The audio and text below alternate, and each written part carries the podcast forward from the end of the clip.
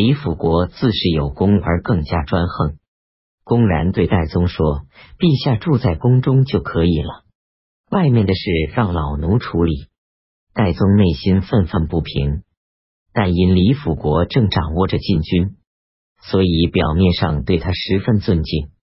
乙亥二十六日，戴宗尊称李辅国为上父，而不直呼其名。事无大小都征询他的意见。大臣们出入宫中，都先见李辅国。李辅国也安然处之。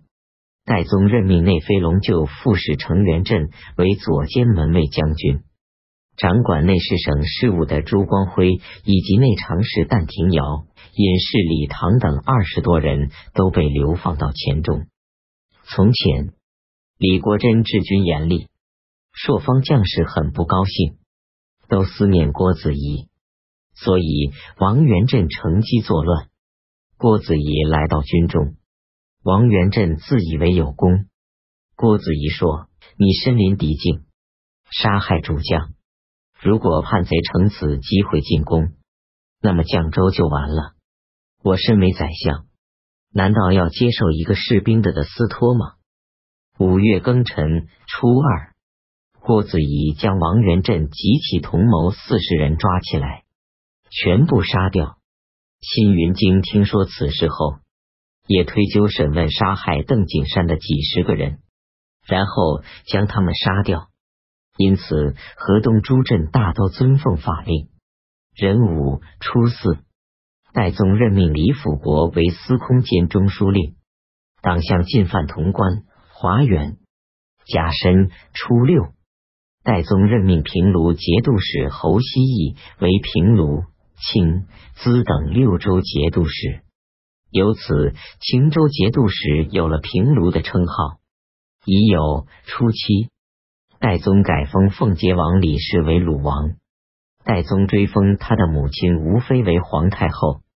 壬辰十四日，戴宗将礼部尚书萧华贬为峡州司马。这是由于原在迎合李辅国的意图，诬告萧华有罪。戴宗下令，大小前元通宝钱都以一当一，百姓这才安心。自从史朝义围困宋州以来，已有数月，城中粮食已经用尽，宋州即将陷落。刺史李岑束手无策，遂城府果毅开封人刘昌说：“粮仓中还有几千斤酒去，请捣碎吃。”不出二十天。李太尉必定前来救援我们。城东南角最危急，请让我前去防守。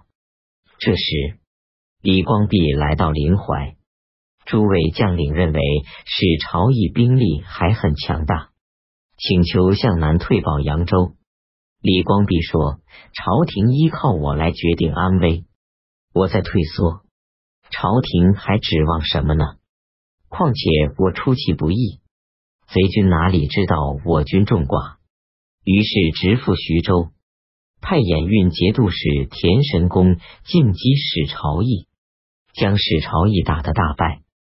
起先，田神公已经攻克刘展，留恋扬州不愿回去。太子宾客上恒与左羽林大将军殷仲卿在兖州、运州相互攻击。听说李光弼到来。都慑于李光弼的威望，田神公急速返回河南。上衡、殷仲卿也相继入朝。李光弼在徐州，只有军队的事情自己决断，其余一切事务都委托判官张处理。张为正精明，处理事务十分自如。诸将陈述事情，李光弼多让与张商议。诸将士奉张如同是奉李光弼，因此军中整肃，东夏得以安宁。先前田神公从副将出身做到节度使，将前节度使判官刘卫等人留在节度使幕府中，大模大样接受他们的叩拜。等到看到李光弼与张行对等礼时，才大吃一惊，于是一一拜谢刘卫等人。说道：“田神公行武出身，不懂礼仪，诸位为什么也不说，铸成田神公的错呢？丁酉十九日，大赦天下。代宗册封皇子义昌王李邈为正王，李炎为庆王，李炯为韩王。来听说让他去淮西任节度使，十分害怕。进言说淮西没有粮食，请等到收麦后再动身前去。同时又暗示将领们挽留自己。戴宗想息事宁人，壬寅二十四日。再次任命来为山南东道节度使，飞龙副使程元振谋划夺取李辅国的权力，悄悄的请求戴宗对李辅国稍加制裁。六月己未十一日，戴宗解除了李辅国行军司马及兵部尚书的职务，其余职务不变，让程元振取代李辅国兼任元帅行军司马。还让李辅国迁出皇宫，到外面的宅地居住。于是人们都互相庆贺，李辅国这才害怕起来，上表请求退位。辛酉十三日，戴宗罢免了李辅国兼任的中书令职务，晋爵位为博禄王。李辅国入宫致谢，愤恨哽咽的对戴宗说道：“老奴侍候不了郎君了。”请让老奴到九泉之下去侍候先帝吧。戴宗仍然安慰劝说一番，然后让他回去。壬戌十四日，戴宗任命兵部侍郎严武为西川节度使，相等防御使陪驻君城。既然得到了肃宗的密敕，便率领部下二千人沿汉江奔赴襄阳。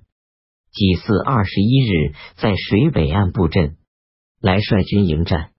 询问裴率军前来的原因，裴回答说：“尚书不接受朝廷的命令，所以我前来讨伐。